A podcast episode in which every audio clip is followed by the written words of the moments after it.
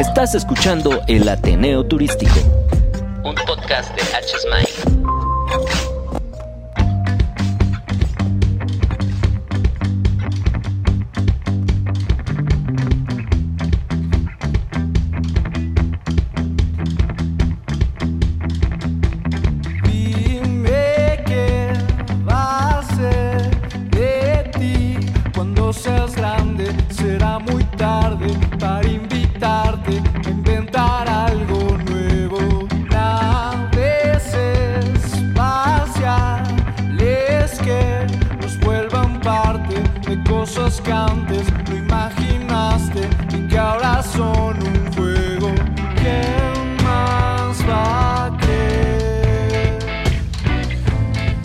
¿Qué tal, colegas del turismo? Soy Javi Puente y esto es el Ateneo Turístico.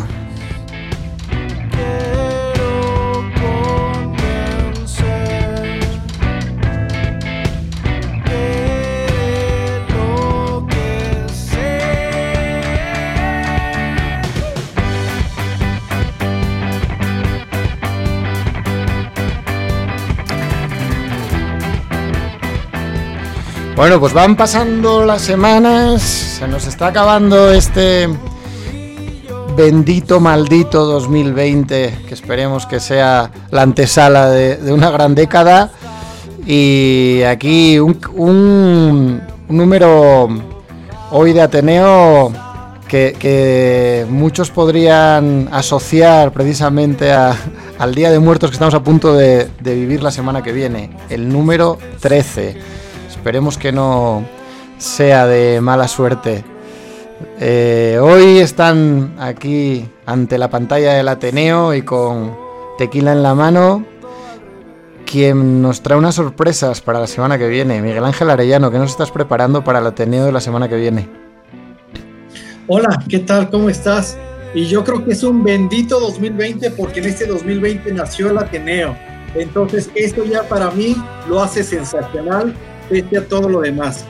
Y para la semana entrante estamos preparando algo para sacar un par de sustos a todos los hoteleros. La semana que viene Miguel Ángel nos va a traer unos invitados especiales, presentes y otros, pues presentes ausentes también, porque están por ahí, ¿no? Va, va a haber vivos, va a haber muertos y va a haber no muertos. A ver, a ver, a los, los- los aficionados a la vampirología y a, y a los productos del Día de Muertos tendrán que escuchar el Ateneo número 14. Jaime, Prida, ¿cómo, ¿cómo estás? Bienvenido a un Ateneo más. Hola Javi, sí, qué gusto. Ya el número 13, hoy 22 de octubre. Qué gusto verlos a todos. En sí, como dices, ya al final del año esperemos también sea el epílogo de esta, esta obra en la que hemos vivido este año, pero bueno, todavía con muchos ánimos y con mucho gusto de verlos a todos. Hombre, una cosa bonita es que a medida que avanza el Ateneo, creo que cada semana estamos mejor, ¿no? O sea, hoy, hoy yo pensaba, digo, esto es como un Ironman, no sé si voy saliendo de nadar o en el kilómetro 60 de la bicicleta, pero sé que avanzo, ¿no, David?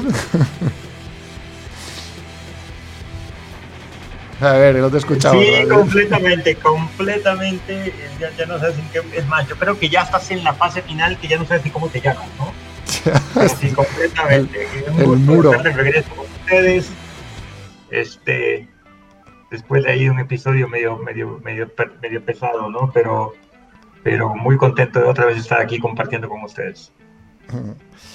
Qué bueno, David. Pues bueno, luego se irán a- a- apuntando otros ateneístas, pero vamos a arrancar ya con la cantina que nos patrocina Reportur, tu medio de noticias turísticas líder en Latinoamérica.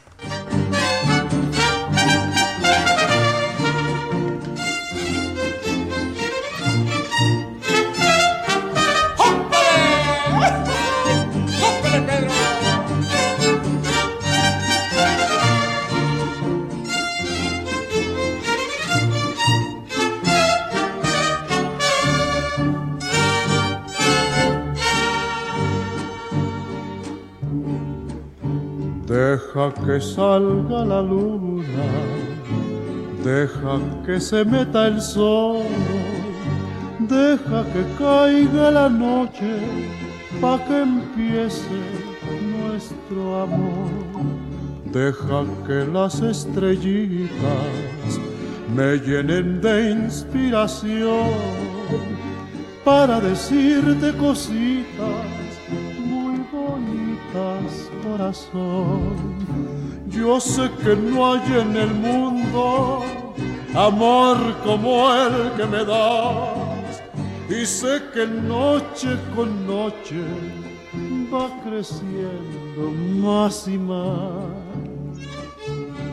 Y sé que noche con noche... Miguel Ángel, cuéntanos. Sí, ¿Cómo es eso que predice Pedro Infante de que las estrellitas nos pueden decir cosas? ¿Pero por WhatsApp o por mail o cómo? No entendí. Pues sí, sí, precisamente sí.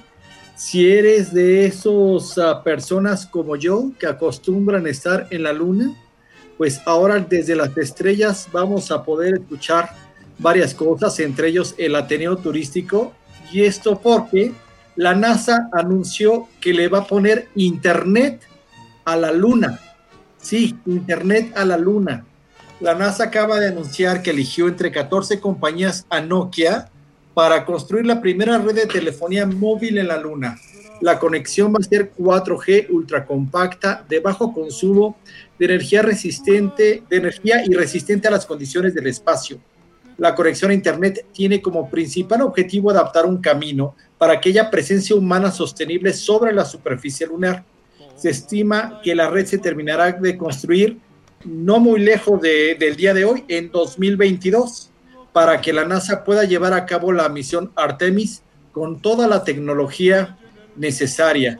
Entonces, si piensan estar por allá, hacer un viaje con Elon Musk o algo a la Luna, no se preocupen, desde allá podrán escuchar el Ateneo Turístico cada semana. ¿Cómo ven? No, pues, qué gustazo, la verdad, porque yo tenía planeado un viaje pronto, entonces no tenía como comunicarme con ustedes. Voy a poder desde allá. Oye, Miguel, pero, pero no, no, no fueron específicos en cuál es el objetivo de tener el- esa instalación de internet en la luna. Sí, sí, sí, sí, porque van a hacer en, eh, en la misión Artemis, que va a ser como una antesala también, una, una parada antes de ir para Marte. Entonces necesitan tener mayor conexión, eh, tener instalado bien la parte del Internet en la Luna para poder fluir las telecomunicaciones. Entonces, Ah, este- no, bueno, yo dije, bueno, ese tema de a lo mejor es que también van a tener ahí este redes sociales gratis para que te hagas tus selfies en la luna y ese tipo de cosas. Es para que manejen el ópera del Artemis cuando estén allá con el hotel. Oye, ¿y, y- y no se les ocurrirá de camino a la luna pasar por Tulum o por Cuba? A ver si lo pueden mejorar. sí, sería, sería ideal, la verdad. Digo, para no, no, Este, estaría bien ya. Aquí sí hay gente. Sí, no se vayan tan lejos, ¿no? Aquí también. Sí. Bueno. Es- esa es la noticia. Entonces, si como José Jaime tienen un viaje planeado cerca de la luna, no se preocupen, van a poder checar su internet.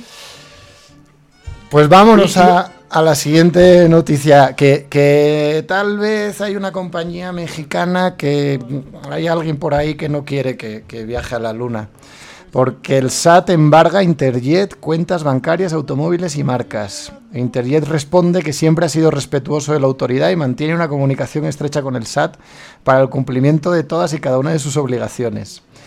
Dice Interjet que por medio de su área de comunicación se refiere a, este periódico que la empresa siempre ha sido respetuosa de la autoridad y que mantiene bueno, esta comunicación estrecha con el SAT, pero el Servicio de Administración Tributaria embargó cuentas bancarias, automóviles y marcas de ABC Aerolíneas, nombre legal de Interjet, aerolínea propiedad del Grupo Coral de Miguel Alemán Velasco y Miguel Alemán Magnani, por el incumplimiento del pago de impuestos por 2.947 millones de pesos. Em, Lourdes del Ángel Palacios, administradora desconcentra- desconcentrada de recaudación del SAT del Distrito Federal, fue la encargada de solicitar 20 embargos en contra de ABC Aerolíneas por el presunto no pago del impuesto sobre la renta retenido a sus trabajadores, ni el impuesto al valor agregado y multas en 2017, 2018 y 2019. Eh, se pidió información al respecto en, en, una entrevista a ejecutivos de la empresa, pero su equipo de comunicación solo refirió que habían tratado muy bien al SAT y que no sabían de estos embargos, ¿no? Y procurarían revisar qué pasó.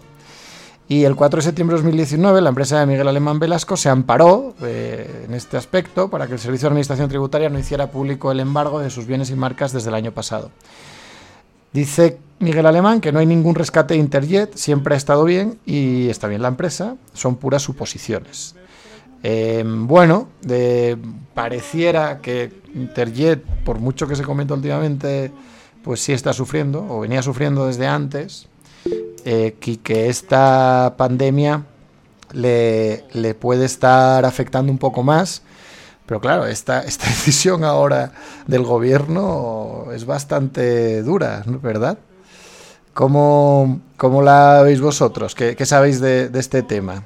¿Sobrevivirá Interjet a esta crisis? Yo creo que es muy complicado. O sea, por principio, para sostener un país, sí todos debemos de colaborar con los, los impuestos, ¿no? Es muy importante. Sin embargo, en empresas de tanta importancia como una aerolínea, de la, y no hay tantas aerolíneas en México, no, no del alcance de Interjet, creo que sí, sí es importante que el gobierno eh, concilie con ellos la mejor manera de hacer esto de manera que no salga perjudicada la parte turística. ¿No? Este, que ahorita nos urge recuperarnos. No es un año común, es un año diferente y es muy importante que no salga perjudicada la parte turística. y yo pediría una gestión. En realidad también, pues sí, ha pasado por muchas cosas y por muchos comentarios Interjet durante este año, también desde el año pasado. Ya hubo ciertos eh, proyectos o inyecciones de capital que se le hicieron hace algunos meses, entonces, si se está haciendo este apoyo, si se está intentando dar esta, este, pues sí, este renacimiento para la empresa, es porque se le ve futuro y porque es una de las empresas esenciales que necesitamos para que el turismo funcione. Entonces, son varios factores. Yo no, no es simplemente dar una opinión. O sea, no parece coherente que vaya a suceder algo catastrófico con la empresa.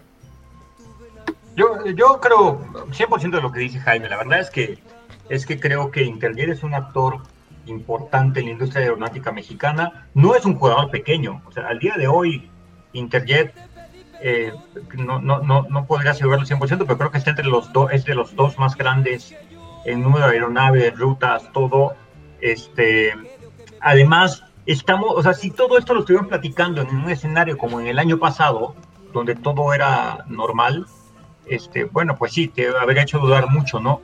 Pero en un año como este, en donde todo, todo es atípico, yo no creo que haya una sola aerolínea que esté eh, trabajando en completa calma, ¿no? Yo creo que todo lo contrario. O sea, esta misma semana escuchamos el tema de, Aeroméxico que no acaba de anunciar su apuntalamiento, cuando al rato le anuncia que los que lo van a apuntar están, eh, no han acabado de decidir entre ellos, y esta semana o fines del anterior sale el tema lo del sindicato, ¿no? Que, que, que los, los pilotos no aceptaron renegociar sus, sus, este, sus salarios, están exigiendo que se les incremente el salario, ¿no?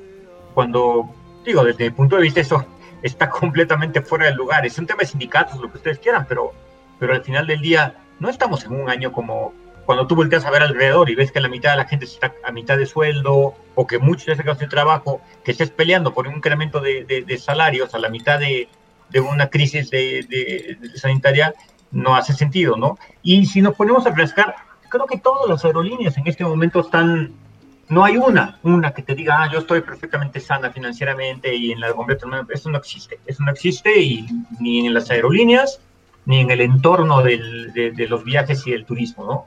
Entonces, eh, yo creo que es un año en el que, en el que se tiene que buscar la manera de lograr hacer subsistir o sobrevivir a, esos jugadores críticos importantes en cada una de las industrias que componen el, el, ecosistema de los viajes, ¿no?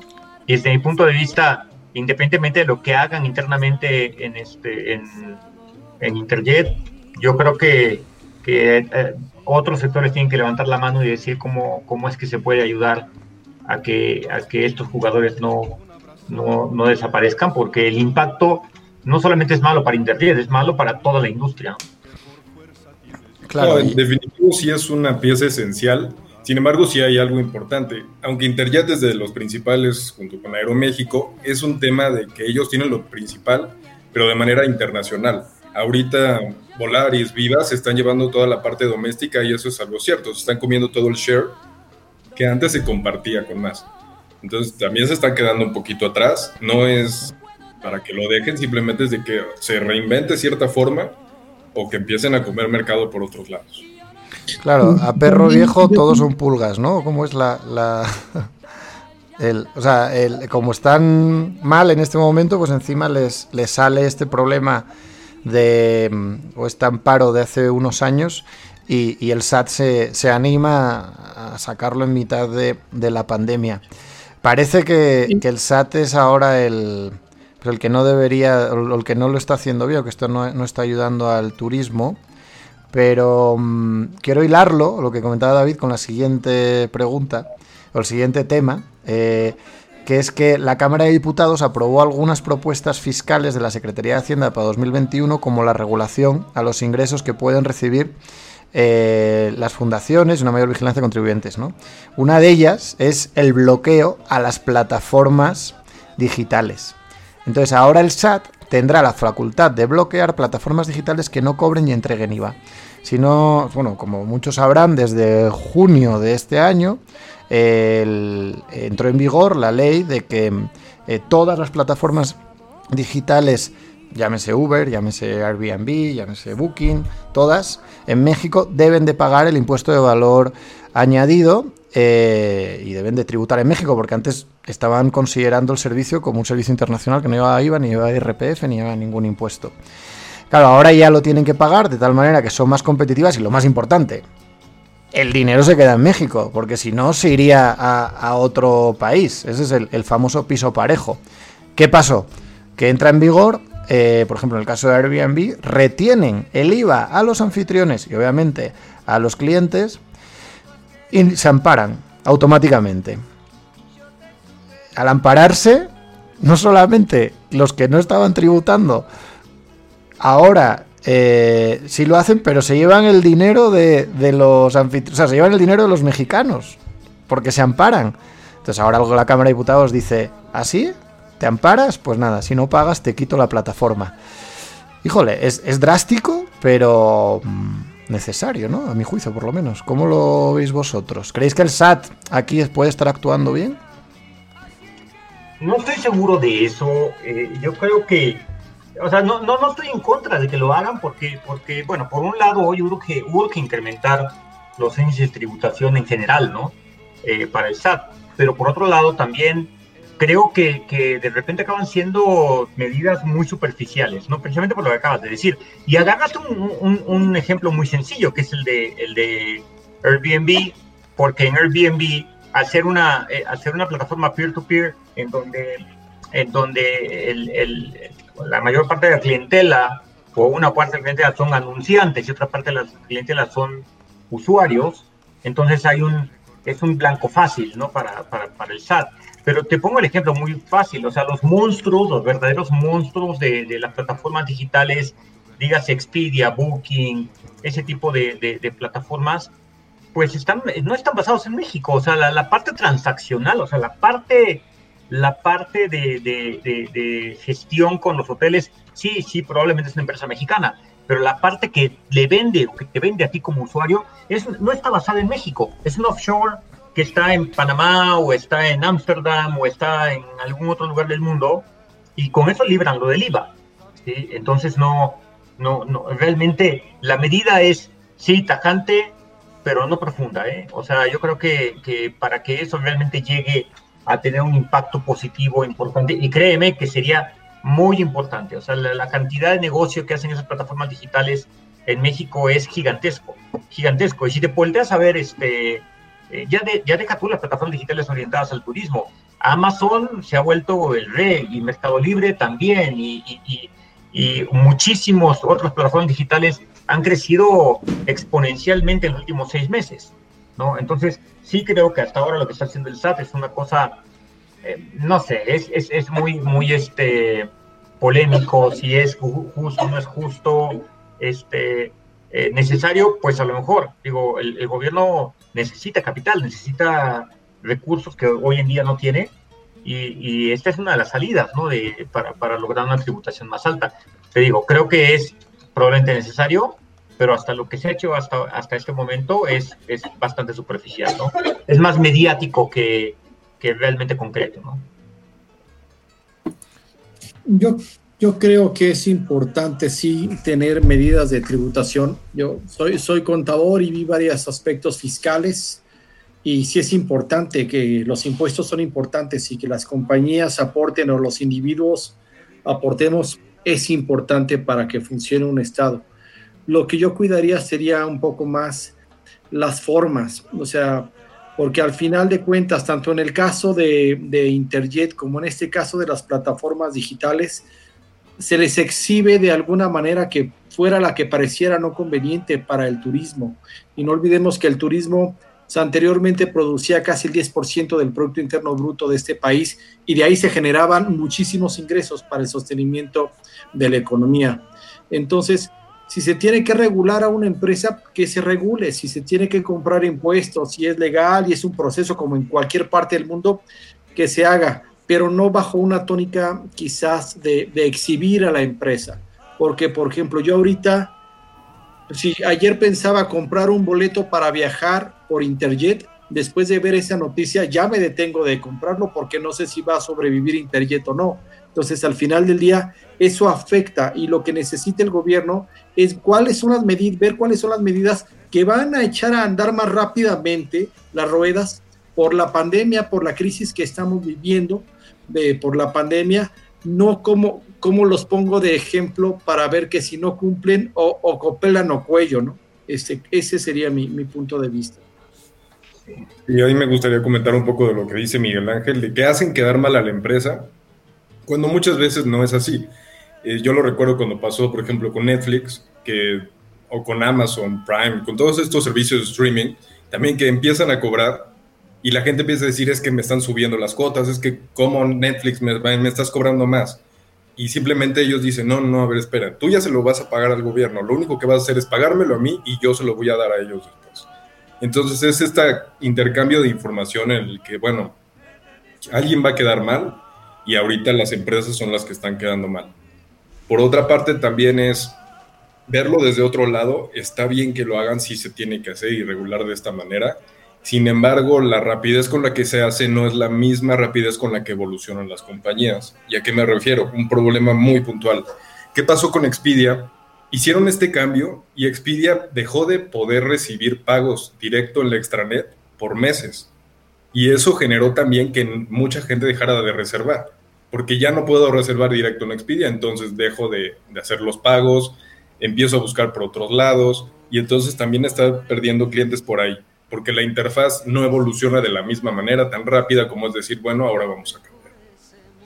Yo la verdad eh, estoy totalmente a favor de esta medida de la Cámara de Diputados, porque no se vale. O sea, el mercado que está ahora comprando las OTAs antes estaba comprando agentes nacionales. Igual que el que compraba Netflix antes compraba en el videoclub de la esquina. Esos impuestos que, que el mexicano antes destinaba a un agente nacional o, a un hotel estaban totalmente controlados y se iban al erario público de México. Llegan estas plataformas, aprovechan vacíos de regulación están obligados a pagar y a la hora de pagar aprovechan esos resquicios de la ley para seguir llevándose el dinero fuera. Entonces, llega ahora la Cámara de Diputados y dice, a ver, señores, va a ser así. Y si no, estos tienen autoridad de cancelarte, como en China. Al final es un tema geopolítico, es un tema de Estado. O sea, ese dinero pertenece al erario público mexicano. Lo pertenecía antes y debe de pertenecer eh, después. Eh, no creo que se pierda competitividad, porque al contrario, o sea, todos al principio presumimos de, que era muy barato Airbnb. Y, al final son mañas fiscales, yo creo, y el gobierno tiene que reaccionar con autoridad, pero, ¿no? Pero, pero, Javi, yo, yo no creo que yo no creo que nadie estemos en contra de que se grave a ese, eh, esas prácticas y que, que el, el, Estado tenga más, más recursos por grabarlos. O sea, yo creo que lo que dice Miguel y Jaime que son, son las formas, o sea, son la, el tema de salir a exhibir a las empresas como si realmente me, estuvieran robando, ¿no? Cuando también hay que ver que, que muchas no te ellas me están amparas. dando... Pues, no, pues no te ampares, David. O sea, si, el si agarran no, no, y te eh, dicen, oye, hay que pagar el 16%, y vas tú y dices, ah, me amparo. ¿Me amparas en qué? 16%, págalo, mañana. Entonces, no, ¿qué tengo que decirle a No, no, papá? está bien, ¿No? Está bien. Si, si legalmente hay fundamentos para hacer que lo paguen, digo, se amparen o no se amparen, el amparo no va a proceder y, y van a tener que pagar. Lo que yo creo es que eh, hay una imagen muy mala del Estado que no apoyó a las empresas que generan un montón de empleos, ¿sí? En, en esta situación. Y ahora no solamente es no apoyarlos, sino ahora pégales, ¿no? Pues no solamente les pegues, enséñale a todo mundo, o sea, sácate un video pegándoles y súbelo a las redes para que todo, todo el Claro. mundo se dé cuenta que les estás pegando, Es ¿no? Que- pero te refieres por no es el Interjet. camino- Sí, o sea, creo que no es el camino, el mejor camino que se puede tomar, ¿no? O sea, es no solamente pégale, sino ahora a, a lo público, ¿no? No, en el caso de que- sí, pero estoy de acuerdo contigo, pero en el caso de las plataformas, no sé. Y de acuerdo, o sea, hay de todo, Javi. O sea, eh, eh, siguiendo tu ejemplo, la industria de la venta de la música creció 10 veces con los streaming, con las compañías de streaming, ¿sí? Y antes ibas y comprabas un CD en un lugar donde vendían música y pagabas tu IVA. Hoy no pagas nada de eso, pero el negocio es 10 veces más grande. Y desde que Estoy salió de acuerdo Ateneo subieron dos veces. Claro, y, te- y estoy de acuerdo contigo. Habrá que grabarlo y habrá que, que- que hacer que, que, la, que, que esas empresas paguen el impuesto que debieran de pagar por los ingresos que están obteniendo, Sí. ¿va? Pero, pero creo que hay manera de hacer todo, ¿no? Yo creo que aquí, eh, tal cual, ¿esto obedece a una disciplina fiscal o obedece a un terrorismo fiscal? Esa es, yo creo que la línea que diferencia, ¿no? Que se grave, es más, ¿cuánto, cuánto negocio informal hay en México que no paga impuestos? Por mí que se grave, por supuesto, a mí me quitan de mi sueldo un montón de impuestos y está bien, inclusive en países europeos, tú lo sabes perfecto, se cobran más impuestos de los que se, se, se pagan en México pero lo que pasa es que aquí no está distribuido a toda la población, sino que pareciera que de repente es selectivo y este, eh, eh, eh, es eso, y, y es lo donde se puede percibir diferente. Claro. Sí, estás tocando un tema muy interesante que es el tema del ambulantazgo, ¿no? Y de toda la economía informal que, cotiza más que Airbnb y que Interjet. Sí. Una, una medida controversial, muy interesante, a ver qué, qué os parece esta noticia. Em, playas mexicanas, hasta un millón de pesos a quien prohíba su acceso. El Gobierno de México ha publicado este miércoles en el Diario Oficial de la Federación el decreto que garantiza el libre acceso a las playas mexicanas y establece sanciones a quien prohíben el paso con una multa de hasta un millón de pesos. El decreto incluye diversas disposiciones a la Ley General de Bienes Nacionales para garantizar el libre acceso y tránsito a las playas mexicanas, en donde resalta en su artículo 8 que el acceso a las mismas no podrá ser inhibido, restringido, obstaculizado ni condicionado salvo en los casos que establezca el reglamento. Asimismo, adiciona un párrafo segundo al artículo 127 de la citada ley que señala que en el caso de que no existan vías públicas o accesos desde la vía pública, los propietarios de terrenos colindantes con la zona federal marítimo terrestre deberán permitir el libre acceso a la misma así como a las playas marítimas a través de los accesos que para el efecto convenga la Secretaría de Medio Ambiente y Recursos Naturales con los propietarios, mediando compensación en los términos que fije el reglamento. Dicho acceso serán considerados servidumbre en términos de fracción 8 del artículo 143. Finalmente, incluye este artículo un apartado sobre la multa impuesta por no cumplir la ley. Se sancionará con una multa entre 3.000 y hasta 12.000 veces la unidad de medida de, eh, autorización vigente, entre un millón 42.560 pesos a los propietarios de terrenos colindantes a la zona federal marítimo terrestre o los titulares de concesiones, permisos y autorizaciones y acuerdos de destino respecto al aprovechamiento de la zona federal marítimo terrestre. Por último, eh, para los casos de titulares de concesiones, permisos y autorizaciones y acuerdos de destino respecto al, del aprovechamiento de la zona federal marítimo terrestre, en caso de reincidencia, además de la multa por un millón de pesos, se revocará la concesión, autorización o permiso. El pasado mes de julio se desató una polémica por el uso de las playas durante la pandemia, las cuales han estado restringidas a la población en general, pero no a los turistas. Ante ello, el secretario de Turismo, Miguel Torruco, recalcó en su cuenta de Twitter que no existen playas privadas y que por lo tanto son para disfrute de todos los mexicanos, como recoge reportur.mx. Es decir, se acabaron las playas privadas. ¿Cómo va a afectar esto a De, de la hecho, nunca- de hecho, realmente, en la realidad y constitucionalmente, las playas privadas nunca han existido. O sea, y otra vez, vamos a la medida polémica en donde, en donde lo que es es lo que es, lo que dicta la ley es lo que es y se tiene que cumplir, ¿no? Y por mí que no les cobren un millón, que les cobren 10, porque realmente se ha venido prostituyendo mucho el tema de las playas privadas. No existen las playas privadas, existen el, la concesión del uso de la playa, pero eso no te da el derecho de privatizar la playa. Entonces, digo, así ha sido en, México toda la vida. Es más, aquí somos laxos, porque, porque tú vas a Brasil tú no encuentras en Brasil nunca un visor o un hotel sobre la playa. Siempre encuentras un visor frente a la playa, pero entre el hotel y el, visor y la playa siempre hay una, una calzada, una, una vía pública.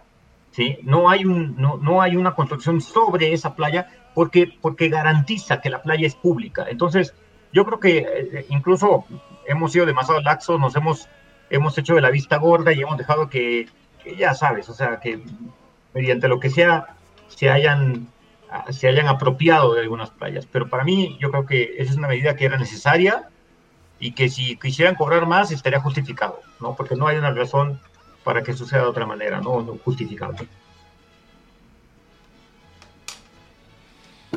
en definitiva, yo sí estoy de acuerdo, no, no, es no deberían y no deben de privatizar este tipo de zonas. Sin embargo, quitando de lado que, sea una acción mala o buena en ese aspecto, el hecho de que algún, alguna empresa, algún consorcio, algún resort pueda tener acceso y lo limite, tampoco es del todo malo. O sea, se termina cuidando de cierta manera esa área. Es como ponerle un estacionamiento caro a una plaza. De esa manera tú también filtras muchas cosas.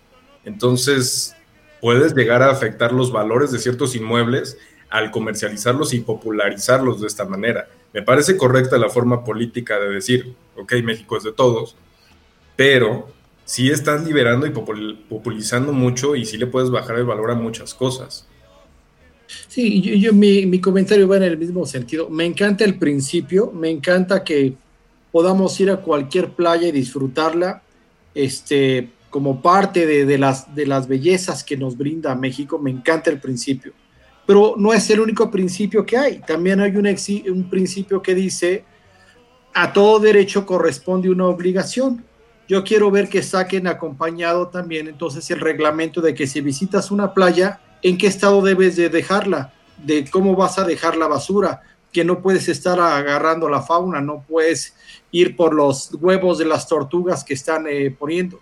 O sea, yo creo que hay muchas cuestiones aparte que, por ejemplo, un hotel cuando tiene desarrollo cerca de una playa, se responsabiliza de eso, a pesar de que la playa no es suya, pero se responsabiliza de eso, mantiene la playa limpia, pone vigilancia en la playa, pone una salvavidas en la playa, si hay desovaciones de tortugas, en la mayor parte de los casos se protege, y si simplemente dejamos que todos entren y sin ninguna obligación de dejar limpio, de respetar, de tal, entonces puede haber riesgos inherentes. Ese, ese es lo que, lo que yo pienso.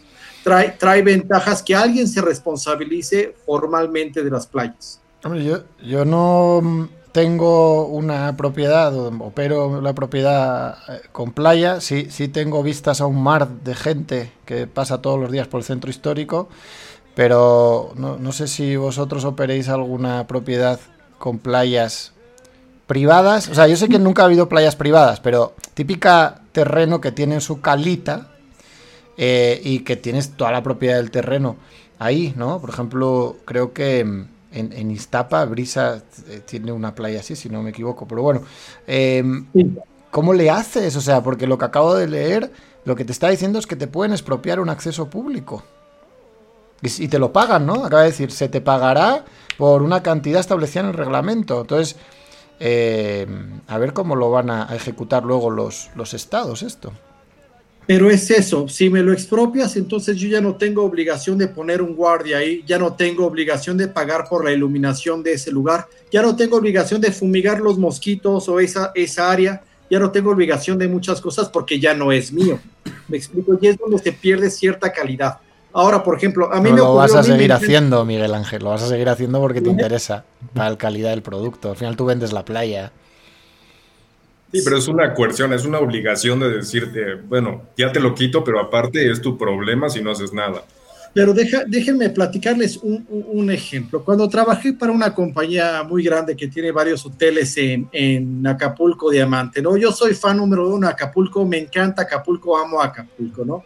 Este, además de que sangre guerrerense corren por estas venas, porque mi familia viene de Tasco Guerrero. Entonces, eh, ahí, por ejemplo, hay, hay la gente de la localidad busca forma de trabajar y pone en la playa, pues pone los toldos y te vende los toldos. Que por cierto, José Jaime, nos dan clases de revenue management, porque si vas mañana te cobran 250 pesos, pero si vas en Semana Santa te cobran 700 pesos. Y le preguntas, oye, yo estuve aquí la semana pasada y me cobraste 250. Ah, pues venga la semana que entra y lo cobro 250. O sea, nos dan clases de revenue. No, estos, los de los toldos. Es que la Profeco no llega ahí. Pero, eh, pero alguna vez, pero alguna vez, por ejemplo, ya están los de las motos y todo, pero no hay controles. Una vez una de las motos vi cómo atropellaba casi un niño porque se pasan en medio de los toldos porque nadie les dice que no. Entonces, qué bueno que se usen las playas, que se disfruten, pero no hay una regulación para eso. Entonces, perfecto, cualquiera, pues, cualquier mexicano, cualquier residente, cualquier persona puede hacer uso de la playa, perfecto, me parece maravilloso pero que haya ciertas obligaciones para el uso de las playas.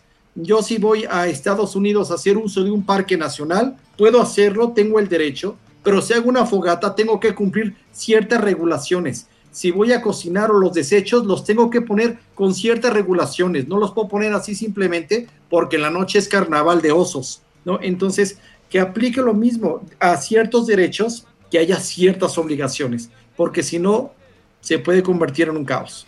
Con los impuestos de Airbnb, para eso.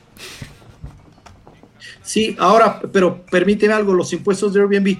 Vemos a la compañía de San Francisco, a ese monstruo que creó la plataforma y que tenía un portafolio de 6 millones de propiedades hace un año y cacho. Pero ¿cómo surgió Airbnb? Surgió porque a lo mejor yo y mi esposa, ya mis hijos crecieron, se fueron de la casa y tengo dos habitaciones vacías. Entonces, las empiezo a rentar a través de una plataforma tecnológica y a mí, que no lo hago con fines de lucro ni gano millones de pesos, me ayuda a pagar algo, ¿no? Entonces, así fue como originalmente se pensó. A últimas, pues todo mundo quisimos entrar para sacarle provecho, este, hoteles y cadenas y todo mundo, sí, pero así fue como, como originalmente se concibió.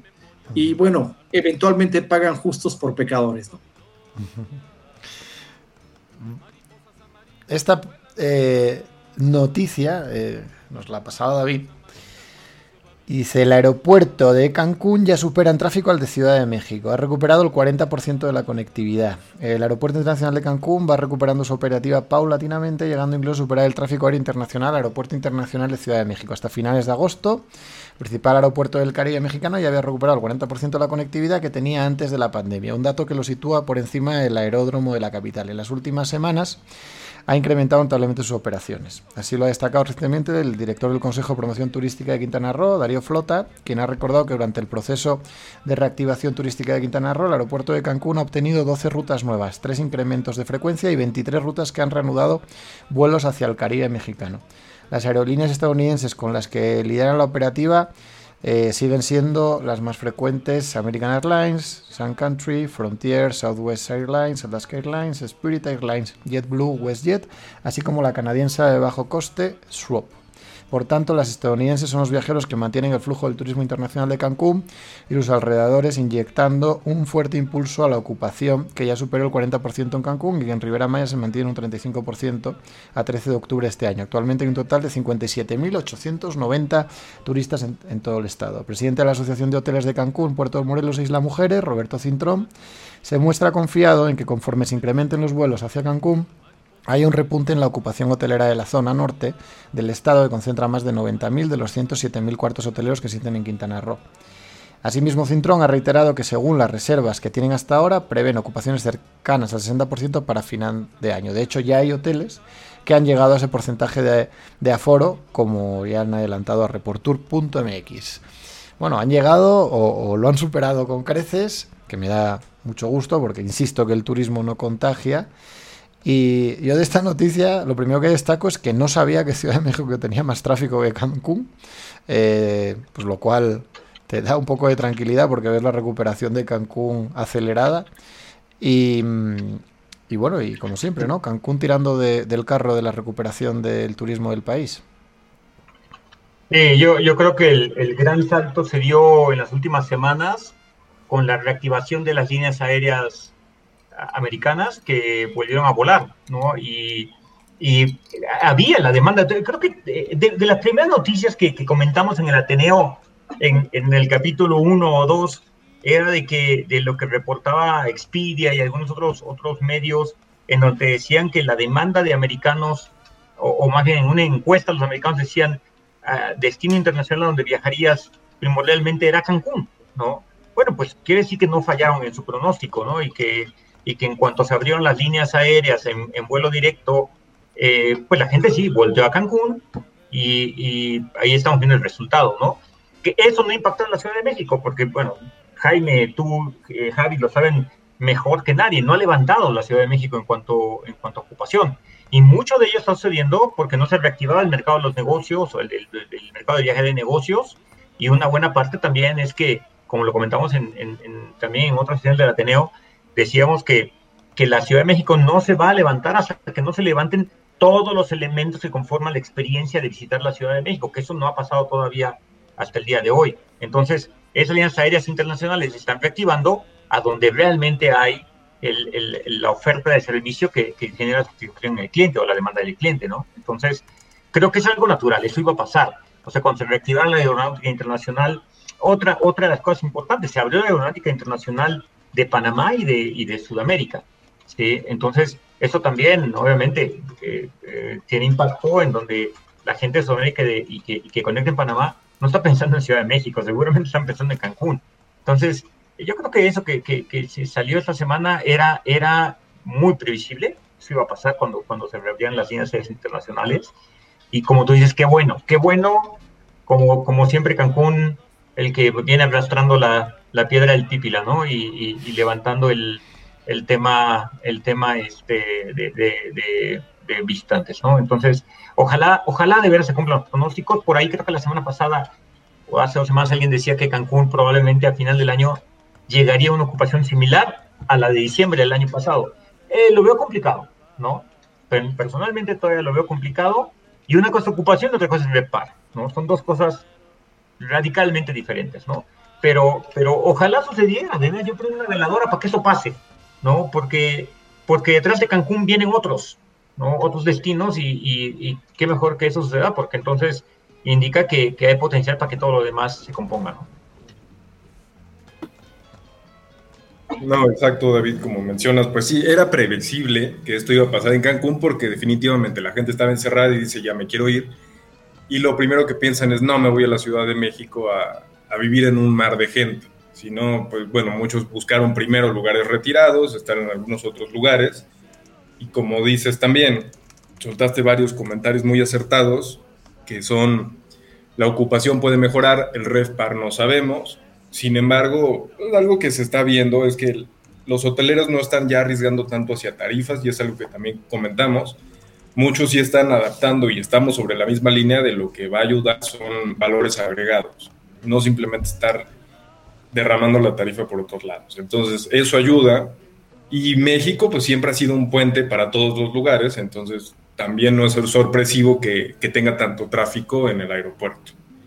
Y para que México se reactive, la Ciudad de México, pues sí nos va a llevar mucho más tiempo ver cómo van a cambiar muchos giros también dentro de las industrias, porque seamos honestos, la vacuna no va a ser la panacea que todos esperamos.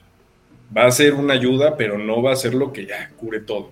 Entonces, vamos viendo poco a poco. Es, sí, Cancún definitivamente es una luz que vemos, un faro que nos está guiando, pero vamos poco Oye, Jaime, ojalá hubiera una vacuna para la billetera, ¿no? O sea, porque una cosa es la confianza en el tema del contagio, pero otra cosa es que la gente tiene menos dinero en la billetera, ¿no? O sea, un, una buena porción de la población o se quedó sin trabajo, o se quedaron a medio sueldo, o los que eran empresarios o pequeñas y medianas empresas se disminuyeron sus ingresos. Entonces, para eso no hay vacuna, ¿eh?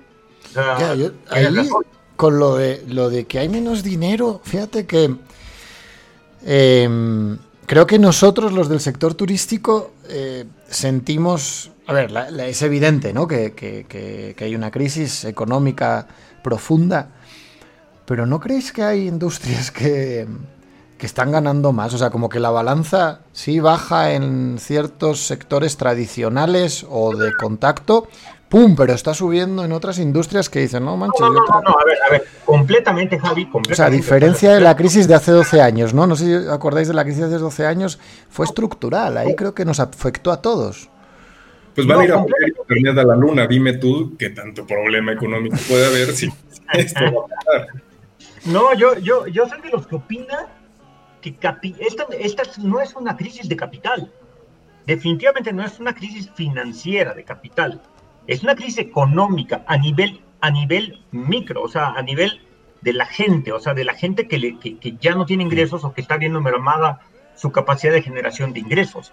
Pero capital hay un montón. O sea, si no voltea a ver las industrias farmacéuticas, las de seguros, las de logística, las de, las, de, por internet, este, todas esas, esas empresas, de, las de electrónica, que, que se han despegado absurdamente, ¿no? Pues capital hay, en realmente capital hay. Es más, yo que estoy en el mundo de la consultoría, yo hoy tengo un montón de trabajo porque, porque la gente que tiene el capital en este momento están invirtiendo. No me creerías la cantidad de gente que está pensando en desarrollo de nuevos productos turísticos que ya saben perfectamente que en este momento no, no habría demanda para ellos, pero están apuntando a que dentro de dos años o dentro de tres años esto se compuso. ¿sí? Y están diseñando productos de nueva generación que, van a estar adecuados a lo que la gente va a pedir dentro de tres años, no el día de hoy. ¿sí? Y, para que eso suceda, es que están metiendo unas inyecciones de capital brutal. Algún día hablaremos de fondos de inversión que tienen puesta la vista en México, que ya están actuando en México. No te imaginarías la cantidad de, proyectos de inversión que se están que se están planteando en este momento. Pues lo va a acelerar el, empleo. Eso, eso, va a acelerar en cuatro, en tres años o en dos años. Va a haber un boom de, buenas perspectivas. sí, claro, ese despegue no está tan fácil, ¿no? O sea, hoy no hemos visto acabar, no hemos visto el final de la historia todavía. Este, todavía nos falta mucho por ver.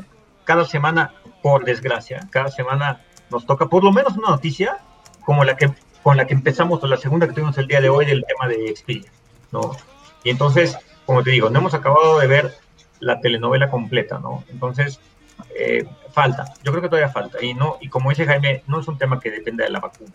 ¿no? Hay otros factores que se están enderezar para reactivar la demanda turística. Bueno, pues vamos con la siguiente noticia que iba en relación con lo que estáis comentando y es que Expedia se ha sumado a Booking y em, ha despedido a el 12% de su fuerza de trabajo eh, global. En febrero ya despidió al 12% y ahora acaba de, anunciar más despidos. Em, según la información a la que hemos podido tener acceso, ya que en realidad no tenemos ninguna noticia todavía de esto, esto pasó antes de ayer, eh, sabemos que el recorte ocurrió de manera más fuerte en el mercado de Estados Unidos y en el caso de México eh, han recortado la parte de expansión a nuevos mercados. O sea, se han quedado eh, con, pues, con los hoteles que tienen. Digamos que están tratando de optimizar toda la expansión que, ya habían hecho años A. Em, recuerdo que cuando tocamos el tema de Booking, hablábamos de que en este proceso de, gestión financiera y de costos laborales había dos etapas. la, primera era la de mm, recorto toda la temporalidad, o sea, recorto toda la fuerza de trabajo que estaba preparada para hacer más grande mi empresa, porque pues era obvio que no iba a hacerla. Estos movimientos se hicieron efectivamente febrero, marzo, no solamente en Expedia, sino en todas las empresas. Y allá por julio, agosto, septiembre, dependiendo del, del monstruo que era la empresa, se empezaron a hacer los recortes ya sobre la previsión de mercado y de operación y de volumen de ventas que ibas a tener para los próximos 2-3 años, claro, con dinero en la bolsa para poder pagar las indemnizaciones. Entonces entiendo que Speedy ahora está en ese segundo recorte. Yo no sé si ustedes sepan de que alguna no sé, algún hotel grande, alguna gran empresa, esté ejecutando un tercer recorte ante la previsión de 2021.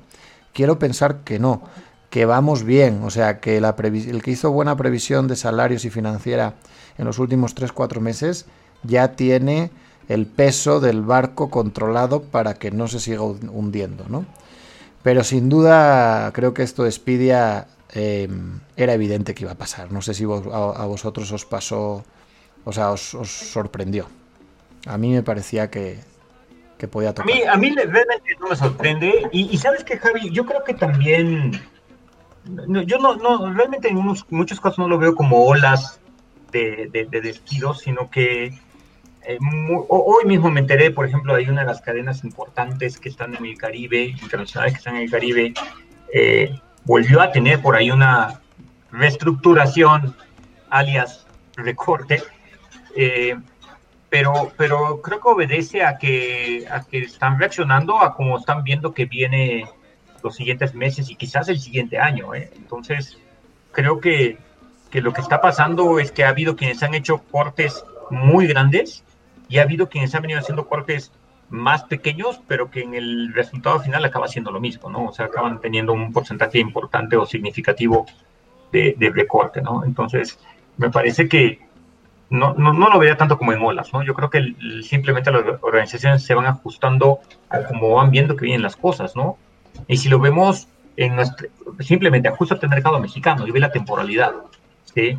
Ya a esas fechas ya pasó por el COVID la Semana Santa, el verano, los puentes de septiembre y estamos a nada de los puentes de octubre y no se ve que se vaya, de, perdón, de noviembre y no se, vaya, no se ve que haya una recuperación tangible, ¿no? Entonces, cuando tú, y, ustedes lo entienden mejor que yo, ustedes son, están en, la industria directamente del hospedaje y cuando esos resultados no se van dando, pues ni modo, tienen que, tiene que irse ajustando, ¿no? El pronóstico para el, para el resto del año, ¿no? Y para lo que sí, para el año que viene. Entonces, este, yo creo que es simplemente reacción a cómo se van dando los sucesos, ¿no? Digo, esto, por desgracia, no fue lo que pensamos al principio, que no, es una cuestión de dos meses y listo. vamos para el séptimo, ¿no? Entonces, este, eh, creo que eso lo vamos a seguir viendo, por desgracia, ¿no? No es lo que nos gusta hablar, pero por desgracia creo que va a seguir sucediendo todavía, no sé por cuánto tiempo más, pero sí creo que va, va a seguir sucediendo.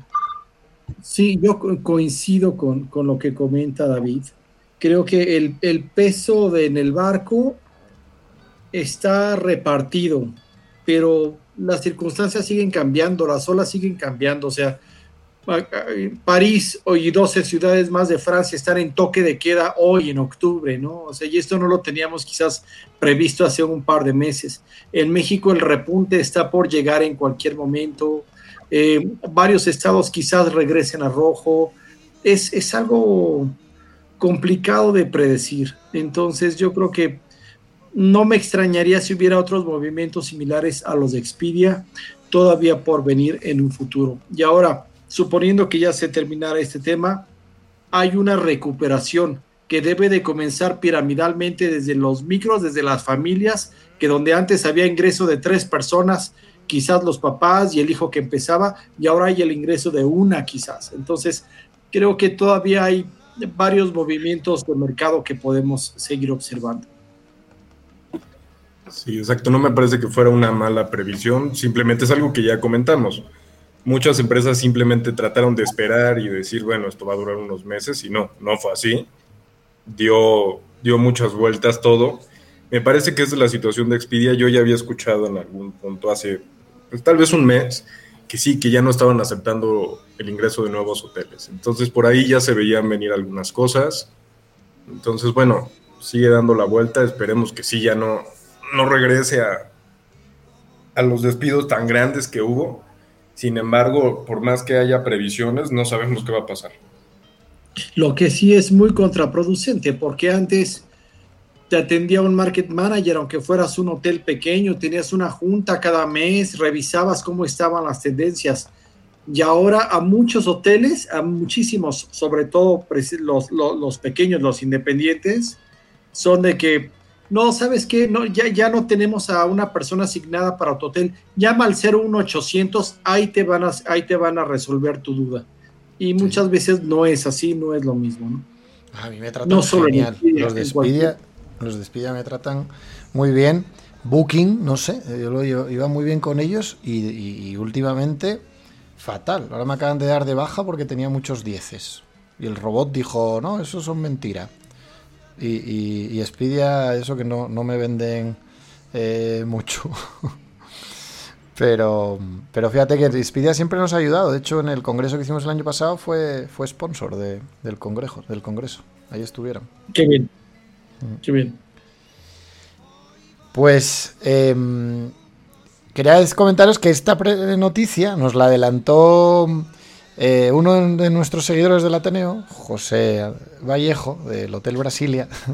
Así que muchas gracias a José por, pasarnos noticias y todos los que nos escuchan, pues si se animan a pasarnos algún tema, eh, adelante, que, aquí lo, platicamos con mucho gusto.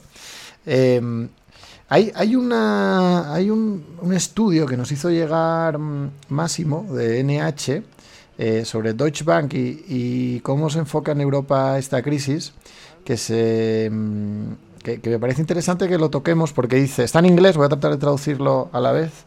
Eh, dice, perspectivas hoteleras, una larga y dolorosa crisis. Eh, entrando en la segunda parte de la curva de la W o, W, la recuperación tardará.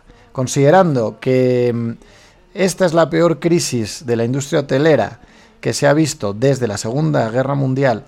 Y mirando hacia la segunda ola eh, que está eh, teniendo lugar en este momento, em, no debemos de, dejar de lado que hay una fuerte eh, pues, con, containment, no sé cómo traducirlo, como con, contingencia, contención, que existe una fuerte contención como una opción. El sector hotelero eh, continuará eh, sufriendo durante los próximos tres y a nueve meses eh, antes de ser capaz de empezar una recuperación progresiva. no esperamos que los RedPars regresen a niveles de precrisis antes del final de 2023-2024. En la parte operativa, creemos que en el segundo cuarto de 2020 eh, eh, fue probablemente el peor cuarto. Pero esperamos que mm, a partir del H220, que H2 qué significa? Eh, bueno, pues a partir de 2020. Ah, claro, a partir de la segunda mitad de 2020 crezcamos y, podamos, y, pudiéramos enseñar el mismo tipo de tendencia eh, que al inicio de eh, primer, la primera mitad de 2020. O sea que a partir de agosto se pueda tener el crecimiento de eh, enero 2020. Bueno, entiendo que marginalmente. Con la probabilidad, pequeña probabilidad, de que sea de manera homogénea respecto a todos los indicadores. Es, incrementamos la expectativa de una reaceleración en la ocupación a partir del segundo, de la segunda mitad del 2021, no antes. Creemos que el mercado probablemente se enfoque más en la perspectiva de ir eh, mejorando la tendencia más que el nivel absoluto de red par o, o otros tipos de evaluaciones múltiples. Eh, por tanto, el presupuesto para 2000, el presupuesto de revenue para 2020 eh, bajaría entre el 48 y el 71%, seguido por una recuperación de entre el 25 y el 60% en el presupuesto 2021. Esencialmente dependiendo en que la base del efecto geográfico y la exposición geográfica eh, recuperará a niveles pre-COVID más o menos en el presupuesto 2023-2024. Con esta perspectiva, el 2021, el presupuesto 2021, em, parecerá más como un año de transición, será más un año de transición, más que una recuperación real. Me parece un, artículo bastante interesante en la previsión. Creo que consolida lo que habíamos hablado en su día con Emil de, STR, que, hablaba de una recuperación en 2024. Eh, personalmente creo que, efectivamente 2020 será 2023, en, mi caso. Creo que cada uno tendrá sus perspectivas en, en las características de su demanda. Em, ¿Vosotros cómo veis esta recuperación? ¿Creéis, por ejemplo, que haber bajado entre un 48 y un 71 en 2020 significará una recuperación entre un 25 y un 60? O sea, que estaremos ahí eh, dando en el palo el año que viene. Yo creo que es, es lenta la recuperación también. Eh, hay destinos que se van a recuperar más rápido que otros, pero también el nivel poblacional, la, parte económica del nivel poblacional, hay mucha que no está viajando, hoy hay mucha que perdió ingresos o empleos a nivel mundial, entonces va a ser más lento. Yo creo que ahorita seguimos en la licuadora todavía, yo creo que el año entrante le vamos a bajar a la velocidad de la licuadora, pero la recuperación todavía va a tardar. A lo mejor tenemos buenos índices de ocupación, pero a lo mejor, ese, pero ya lo mencionaba David hace rato, no significa que tengamos el mismo REFPAR. Algunos destinos se han optado por bajar de alguna manera, la, sin abusar todo, pero han bajado un poco la tarifa, que también ya comentó José Jaime que no es recomendable, sino trabajar con los valores agregados. Sin embargo, en la VOPAR, que es la utilidad bruta de operación por cada habitación disponible, ahí es donde la parte hotelera está muy afectada y no solo la parte hotelera, muchas empresas están muy afectadas, porque qué porcentaje hemos aumentado de los costos en los hoteles precisamente por las medidas de sanidad, por la prevención, por los programas de mercadotecnia adicionales que tengamos que hacer precisamente. Entonces las utilidades son menores y la inversión que ponen los accionistas se basan en retornos de utilidad.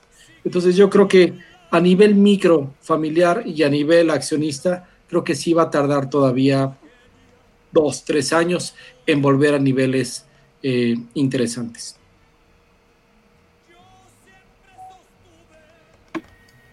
Sí, realmente es un tema, pues es bastante complicado porque dijimos no sabemos qué va a pasar si hay una proyección económica y vemos la realidad a la que nos estamos enfrentando, también el temor que esto genera, pues va a hacer que, la gente tenga previsiones, que, que, sean más tímidos al momento de gastar. Entonces, sí, definitivamente el próximo año esperemos que sea al menos de manera ascendente, pero definitivo va a ser algo lento. ¿Y, creéis que es una recuperación en, en, W, o sea, en W? ¿O estamos hablando de Europa nada más por lo del verano? Es mucho más afectado en Europa por tema de verano, sin embargo, sí probablemente vaya a haber cierta recuperación, cierta confianza y en algún momento se va a estancar. Puede haber una caída, sin embargo, me parece que sería, sí hay caída, pero va a ser pequeña, no va a ser de manera tan drástica como para regresar a lo que tuvimos en un julio, agosto. O sea, puede ser un, perdón, el, nuestro, nuestro verano es el invierno que entra ahora. Pero, eh, eh, por ejemplo, en playas, que es un mercado que se privilegia mucho por los norteamericanos o también por el mercado canadiense, ya Sunwing, ya Transat, ya todas estas empresas se anunciaron que no van a tener los mismos vuelos para México, ¿no? Para las playas mexicanas. Ya, ya, ya lo comentaron ahorita. Ese octubre ya tendrían que estar las primeras llegadas, de hecho, y ya indicaron que no los van a tener. Entonces creo que sí va a ser eh, más complicado posiblemente. Sí, definitivamente. Yo, yo creo que, mira, de manera natural, y voy a hablar del mercado mexicano, nuestro mercado es un mercado que se comporta en, W. ¿sí? somos un mercado que, tiene tres picos en el año, que tiene el invierno, el verano y luego nuevamente el fin del otoño, ¿no? En donde, en donde digo, no es un W perfectamente bien marcada, pero así es como nos comportamos. Y creo que eso, eso por desgracia, se ha venido se ha venido acoplando al comportamiento de, de, de, esta situación de la pandemia o del, o del, virus, ¿no? Porque, porque eh, como decían, bueno, ahorita vamos a tener un repunte fuerte, pero, pero viene el invierno, ¿no? Y, pues, si seguimos los pronósticos de la, OMS y de muchos otros lugares donde hemos visto que el invierno también es equivalente a, a, contagios de otro tipo, ¿no? y me parece que sí, que, que hay una posibilidad importante de que, se dé ese comportamiento, a lo mejor como decía por ahí, no tan marcado, no, no tan directamente como una W, pero, pero sí, me parece que es hasta cierto punto previsible que eso vaya a pasar. Hoy finalmente la demanda, lo que se está generando es tan bajo que, que también habrá que ver. O sea, si ya tuviéramos una recuperación más saludable, sí, sí veríamos una caída más alta. Pero la demanda es tan escasa en estos momentos todavía que para algunos será plano. También depende mucho de la composición en la que esté tu empresa, porque si tienes hoteles muy dispersos, habrá algunos a los que les va bien, a otros les va a ir en cierto, mal en cierto momento, y se puede aplanar un poquito estas curvas. Sin embargo, si se centra demasiado en un solo mercado, ahí es donde se va a ver el pico extremadamente marcado. Bueno, lo de Europa es, es heavy, eh, porque pues, han tenido un buen verano, por lo menos las zonas rurales y, y, bueno, han sido también muy afectadas las de playa por haber bloqueado los, países del norte de Europa y, e Inglaterra eh, la salida por las cuarentenas. Que por cierto, eh, ahora Alemania ha desbloqueado la cuarentena para todos aquellos que, viajen a República Dominicana, que parece ser que, lo, que República Dominicana pues también lo está haciendo muy bien, como, Cancún. Eh, pero mm, no sé, no sé si ahora mismo prefiero haber tenido un buen verano y estar en Europa o, un verano normal y estar en Europa o o sea, no sé si prefiero Madrid o París o México de F en esta pandemia. Bueno, perdón, Ciudad de México. Ustedes me disculpen. o sea, ¿qué por Madrid. Amo Madrid. Sí, para, o sea, para tener un hotel, ¿qué prefieres? ¿Los números de Madrid? Los de. O sea, obviamente no el gobierno, ¿eh? que ahí con el ERTE ya apoya un buen. Pero prefieres la demanda. Tú como revenue manager, ¿qué prefieres? ¿La, ¿El mercado que llega a tu hotel de Madrid, al de París o al de Ciudad de México? Yo me quedaré con el de, con el de Madrid o con el de París. Definitivamente, porque al ser ciudades que reciben muchísimo más turismo que México en un año normal, este, pues la recuperación es muy posible que sea mejor, mejor ahí, ¿no? Y también quizás este, los, las, las ayudas que se pudieran recibir para la recuperación económica es posible que pudieran ser también mejores. ¿Tú, Jaime? ¿Con quién te quedarías? yo me quedaría, no, yo yo me quedaría con, con México simplemente por el hecho de que podría tener cierta estabilidad y me ayudaría a tener una mejor visión de lo que puede llegar a pasar sin embargo, Europa siempre estaba un paso adelante en el tema de turismo, entonces, ah, no lo sé. O sea, preferiría un poco más de estabilidad en este momento para poder tener alguna proyección más cercana a la realidad. Y, David, tú, voy a, voy a ampliar la pregunta. ¿Tú con qué destino urbano del mundo te hubiera gustado tener esta crisis y pasar esta crisis con un hotel? Este, yo iría un poco más a, países eh, como, como no sé, igual, igual Francia, igual Alemania, ¿no? Una cosa como Frankfurt, porque, porque definitivamente son países que demostraron tener una capacidad organizativa mucho más ordenada, mucho más este, estructurada y que de alguna manera eh, las cosas se han ido dando de una manera mucho más ordenada, ¿no? Aquí, aquí me siento como que como que estamos todos los días tratamos para ver qué va a pasar hoy, ¿no? O sea, hay, poca planeación, poca, poca manera de prever cosas, ¿no? Entonces, aun cuando son mercados un poquito más restringidos, este, creo que acaban siendo, por esa capacidad de estructuración y planeación, acaban siendo eh, mercados más eficientes, ¿no? Sí, ahí entra un tema político diferente, ya no es tanto la demanda, es más bien... Eh, es cómo se maneja la situación, ¿no? Exacto. Yo, yo me quedaría con Hong Kong. La verdad. Porque... Con Hunan. que fue el primero que salió, ¿no? Sí. Entonces me fui a, lo fácil. Hong Kong está en chino desde hace tiempo. O sea, está complicado. No, perdón. Eh, eh, es una bromita de cantina, disculpen ustedes, pido disculpas y me retiro. Bueno, mira, pues tenemos una noticia de última hora, parecemos ya el noticiero. Eh, también nos la, nos la manda David. Primero sargazo, luego pandemia, un huracán y ahora petróleo. Alerta, Cancún, un barco. Esta es una noticia de hoy, hace, eh, pues la verdad, dice que es a las 9.50, pero claro, pues... Ah, Muy pocas horas, sí. muy Pues pocas debe horas. ser en- Es, que acaba ¿Es de la mañana o...? Sí, ¿no? No, es que salió en el financiero online, hace, hace unas Ah. horas. Ah.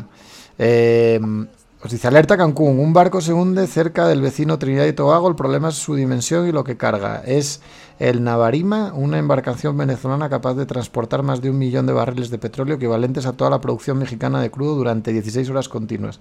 Su potencial hundimiento y un subsecuente derrame amenaza a todo el Caribe del que vive el ecosistema natural y económico de Quintana Roo. La dimensión del lío, con epicentro en aguas de Venezuela, fue descrita la semana pasada por el gobierno estadounidense. Estados Unidos sigue preocupado por el riesgo potencial para la seguridad y el medio ambiente que representa el barco de bandera venezolana Navarima en el Golfo de Paria. Apoyamos firmemente las acciones inmediatas para que el Navarima cumpla con los estándares internacionales de seguridad y evitar posibles daños ambientales que podrían afectar negativamente no solo al pueblo venezolano, sino también a los países vecinos. tema bien, bien, bien complicado porque se está hu- hundiendo y aunque no se ha derramado todavía, el, pues es casi un, está prácticamente una bomba de tiempo eso, ¿no? De que, se dé el derrame y que lo que están pidiendo es que haya la contención, porque por desgracia estamos en, en, en, en las corrientes que se generan en esa zona y todo el Caribe está en riesgo y, y- la cantidad de petróleo que está por derramar esa cosa no es menor, ¿no? Es un, problema bien fuerte, bien, bien, bien fuerte, ¿no? Entonces, digo, ojalá que, ojalá que no, no pase a mayores, pero, pero sí es una alerta que yo creo que ahorita pone, prende los focos rojos en todos lados, ¿no? Ya, qué, qué, mm, qué duro, ¿no? O sea, que te pasen tantas cosas en, en tan poco ahora sí tiempo. que llueve sobre mojado toda la situación que estamos pasando. Es- es- esa es la expresión, llueve sobre mojado, puta, no, no, no, me parece que no hay salida, ¿no? Qué Sí, en realidad, bueno, si fuera un año normal, finalmente, ¿a qué nos dedicamos? Simplemente no es solo vender habitaciones, no es dar experiencias. Lo que hacemos en toda la hotelería es saber resolver problemas, adaptarse y resolver un problema nuevo. Entonces ahora es no solo lo que ya tenemos, es seguir evolucionando y seguir resolviendo problemas que siempre van a llegar. Sí, pare- pareciera que somos más la industria del viaje y no del turismo, ¿no? Porque al Mm. final en los viajes lo que hay es aventuras y, y, pues esto no dejan de ser uh, más que, que 100 y un o mil y un aventuras que salir. Pero bueno, espere- Llueve, llueve sobre mojado, nada más falta que llegue Godzilla. Sí, todo, todo. Sí, sí, sí es cierto, sí es cierto. Es un año terrible en muchos aspectos, pero ¿saben qué? Vamos a sobrevivir como personas, como hoteleros, como industria, como país, como planeta. Vamos a sobrevivir por todo lo que estamos aprendiendo este año, porque necesitamos ampliar precisamente. Fue, fue un año en el que la vida misma nos dice, te voy a sacar de tu círculo de confort de la manera de que no tienes una idea. Todo lo que tenías como cierto lo tienes que revalorar. Y vamos a salir el día de mañana y vamos a estar haciendo cosas diferentes. Es, si no hubiera habido pandemia, no hubiera habido Ateneo Turístico ahorita, por ejemplo, no estaría yo compartiendo con ustedes. Eh, hay muchas cosas que debemos de aprender y con todo lo que ocurra, pero vamos a salir adelante. Se los prometo que vamos a salir adelante y creo que ese es el pensamiento que debieron haber tenido aquellos cromañones hace millones de años antes de irse a la batalla con los neandertales, ¿no? Entonces, eh, creo que es muy importante que tengamos una perspectiva, que no perdamos la perspectiva de optimismo con la que vamos a salir adelante de esta crisis y las que se nos enfrenten en la vida. Y mira, Miguel Ángel, si el mundo se va mm, a la fregada, por lo menos ya tenemos internet en la luna y podemos escuchar a los cardenales de Nuevo León. Nos vemos la semana que viene. Un abrazo a todos los ateneístas. Un abrazo a todos, mucho gusto por compartir con ustedes. Bye.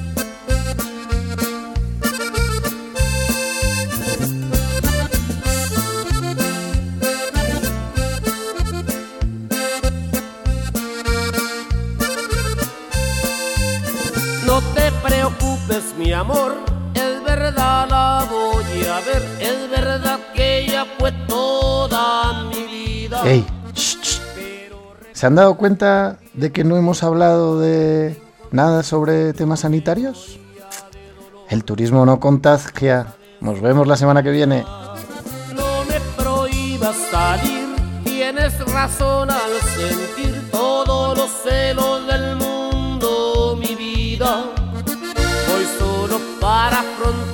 que aquello se terminó, viendo de frente a quien fue la causa de mi desdicha. Sé que sigue tan hermosa, sé que sigue tan graciosa, pero solo su envoltura. Lo que lleva dentro es basura, me dicen que es una diosa, una reina, la gran cosa. Pero aunque sigue tan divina, será siempre una belleza de cantina.